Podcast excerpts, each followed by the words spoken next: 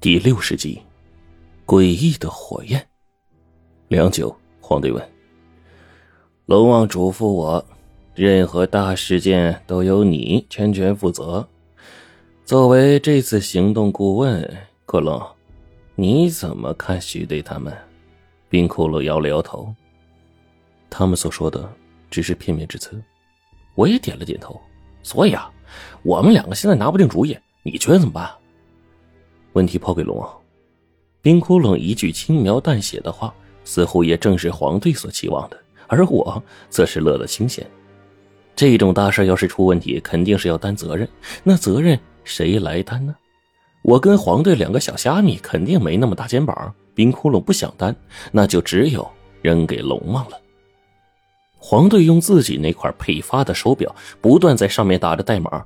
一直复刻了足足有二十多分钟，才把这串我们都不认识的东西发了出去。我就问冰窟窿：“哎，骷髅，你不是说自己直觉很准吗？那这件事你觉得会怎么样啊？”冰窟窿想了想说：“嗯，直觉告诉我跟他们合作。”我以为自己听错了，虽然我心里也有点这个意思，但是冰窟窿毕竟是代表着我们这个组织，按道理来说。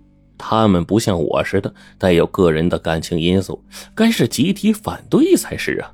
怎么就同意了呢？黄队也没发表任何意见，就听冰窟窿说：“我感觉有他们协同会更容易。”然后骷髅又说：“但是他们的身份难说。”黄队也是点头称是：“嗯，的确。”咱们组织负责西北地区和周边神秘事件的调查，是国家隶属，这边应该我们全权负责才对呀。他们怎么就冒出来了？如果是这样的话，他们的组织又是国中认可的吗？这就难说了。黄队这么一提点，我就问。你是说别的区域也有类似于咱们的这种组织归国家隶属了？如果是这样的话，他们有没有可能来咱们地盘上抢任务啊？这种事情谁说得来呀？也不是没有这个可能性。毕竟啊，以前我听说过这种事情，各个地区的本地区主管事件到别的地区可以协办。因为这个组织之间呢起冲突什么的也常有，所以这事得问龙王。可是，也说不准是其他什么恶势力，这种事儿啊难说，还是等龙王的决定吧。我点了点头，时间并不长，大概过了十多分钟之后，龙王的批复就到了。这家伙的办事速度果断呢，回复就俩字同意。龙王没说那些人的身份，只是标注同意。黄队说完，我就顺带着问：“那这意思很简单，就是下达的命令，那些任务我们必须呃原计划完成。呃，跟徐队他们呢，咱们也是暂时合作关系。”哎呀，这个才是最复杂的，跟他们相处要倍加小心。黄队说完，一拍我的肩膀。别忘了，咱们现在是同一战线。无论后面你师傅的什么事情，你都暂时别信，这里面疑点太多。毕竟现在不明不白的东西太多了。我看冰窟窿也差不多这意思，大概呢就把悬崖那边的地势画出来，然后讲了一会儿，跟他们去朝天观。中午。勘探队呢要回来煮饭，我们三个正式上门。徐队似乎是在意料之中，一见到我们过来，表现的很正式。其他的像大桃、小桃都表现的很热情，唯独这个老姜蹲在一旁抽烟。那两个年轻小伙呢，坐在边上冷眼旁观，却也不怎么说话。欢迎你们的加入啊！咱们作为暂时的合作关系，呃，虽然是暂时的，但是也应该是同心协力啊。徐队说着场面话，黄队终于问道：“现在已经挑明，你既然知道我们组织，那我们是否也该知道和自己合作的是哪支小队呢？好让大家心知肚明啊！徐队点了点头，嗯，我的队员来自华丰华云小组抽调，我作为临时队长暂时配合。主要整个锁龙台跟我们调查起的这个一个案子呢是有关联的，所以这一次呀才要走上一遭的。黄队也是报以微笑啊。原来是华中地区的朋友，啊，你们就算是比我们先来几天呢，不知道对这边的事情又有多少了解呢？徐队请我们进屋，双方都坐了下来，就像一个小型的群众会场一样。老姜这个时候沉着脸抽了一口闷烟，叹气说：“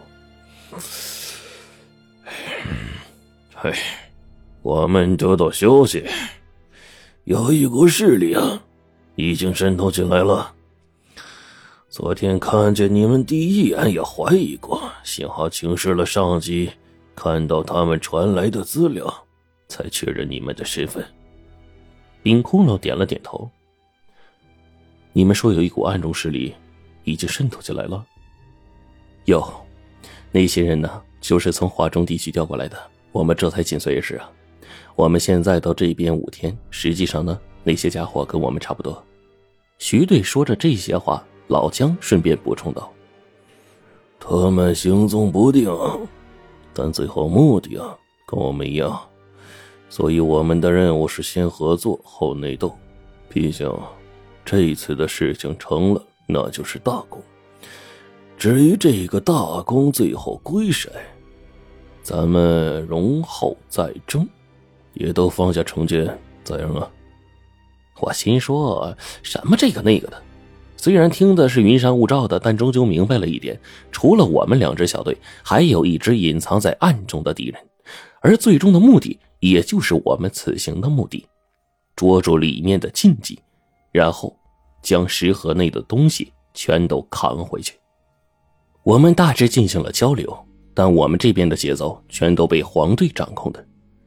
他告诉这些人实质上的东西啊，并不多，而徐队他们似乎是倾囊相授，把知道的东西都透露给了我们。中午就在这里吃吧。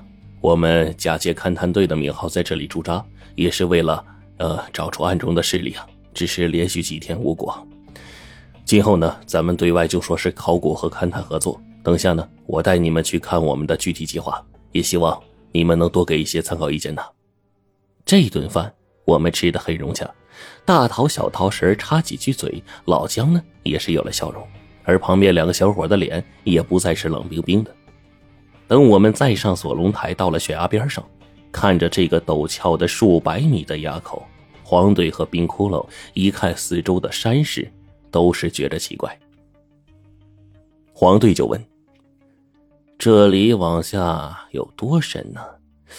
你们这地方海拔充其量不到三千，这崖口往下怎么还有这么多云雾啊？我说这地方向来如此啊，这崖口四周全都被云雾遮挡，朦胧一片，看得很是迷蒙，轻易也没人敢下去。倒是以前生活过得艰难，有些技术娴熟的老药客呀，隔上几年爬一回悬崖，亲自下去采药。现在老药客也都绝迹了。我们曾用绳子支石头，石头放下去六百米，绳尽了，都没到底啊。老强说：“我对这个悬崖已经没什么感觉了，毕竟从小耳濡目染知道的东西。但是呢，黄队先问了一下：‘对了，陈子，你之前说关于这悬崖有个传说，是什么呀？说出来听听。’”我就想起这事儿，昨晚上跟黄队在被窝里的确提醒过，可我心想，传说不都是假的吗？跟现在这真实的崖口有什么关系呢？传说有可能啊是有依据的，说不定对咱们弄清楚这地方的云雾蔓延的原因呢，也是有极大帮助的。徐队说完，忽然也是沉思了起来。呃，传说那条禁忌啊。是可以吞吐云雾的，呼吸之间呢会喷出大量的水蒸雾气，这里终年不散的云雾，会不会是地宫里的？徐队还没说完，老姜就打断了他的话。嗯，这里峭壁距地宫祭台直线是三百米，怎么可能？再说，真要是有一条裂缝洞口，那家伙说不定早就逃出来了。再远一点儿。周围村落的人生活这么多年，总能听见他的吼声吧？他们这么一说，我侧耳倾听，却从未听见过任何声音，只得讲出那个传说。哎，有几个尚未过世的老药客呀来采过药，这最后说那下面有个特别大的洞，不过当时呢，因为那洞里啊云雾缭绕，太阴森太恐怖了，也就没人敢进去。然后呢，我们当地有个传说。说这个崖口名叫火神崖，呃，崖下有个仙人洞府，呃，说是明朝啊，有个人落下去掉进洞了，意外凿破了石皮，得了三本无字天书，修炼成了火神。每隔几年，这里都会起火，只要一起火，那火势啊蔓延开，哎，会烧坏大批林木啊，所以呢，这悬崖下面就根本没有树。那准吗？我不信。大桃的烈性脾气一上来，老姜就瞪了他一眼，转而问。你们有人下过底吗？哎，这么深怎么敢探底啊？不过以前呢，总是有山里人把大石头，嗯，从这个崖上扔下去，然后听动静。但这些人呢，把石头扔下去，底下就没声音了。嗯，过了好长时间，人们都就竖着耳朵听，也听不见半点声啊。旁人都说下面有个死崖口，哎，就是说下面死了很多人。因为我们当时有个说法，就是很多死去的尸体无法入土为安。呃，当上面有东西掉下来呢，就会拼命争抢，呃，盖在自己身上当做坟墓。所以秦岭呢，呃，有个传说叫做尸垒坟，自己给自己接石头垒坟，然后自己把尸骨啊埋下来。的确有洞，冰窟窿这时候说道：“你怎么确定的呀？”老姜随即一问，冰窟窿当即说：“直觉。”然后呢，我瞥了眼这家伙，然后冰窟窿摇头说。我不知道，想不起来了。徐队说：“既然有洞，那些烟雾啊，又大多是从洞中出来的。联想到那东西呢，可能会吞云吐雾。这洞是不是直接直通其中呢？”我们所有人都说不上来。老姜直接叫小桃：“你顺手例子，要真有个洞，你下去探探去。”小桃看了看底下几乎是垂直的峭壁，咬了咬牙，带了根绳子固定好，说。青爷，你放心，真要有洞的话，看咱给你探下去，说不定还能揪几缕龙毛出来呢。老姜呢，把烟枪往地上一磕，笑骂道：“傻球，那他妈叫龙鳞！”大家都被小桃这个一闹搞得是眉开眼笑的。然后徐队就叮咛说：“还是要小心呐。”“嘿，放心吧。”小桃呲着一口白牙，冲我们打了个手势，就往下走。这家伙呀！真不愧是身手好，过了六七分钟的时间，我们眼看着他下去十几米就被云雾遮得看不见人影了。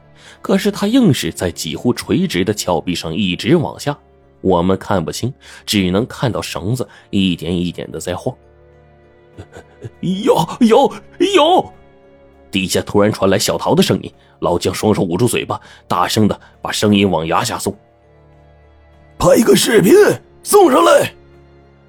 ”好，小桃刚答应，突然啊的一声惨叫突至，恐怖的声音从下面就传上来，音如裂帛。那声音痛彻心扉，仿佛他正在承受无边的痛苦。老姜惊人大叫：“小桃，小桃！”他还在大叫着，却见小桃垂下去的绳子上一道幽蓝色的火焰，突然如风般直窜，眨眼到了近前。天哪，这股火焰快得离谱，简直就像坐上了火箭似的。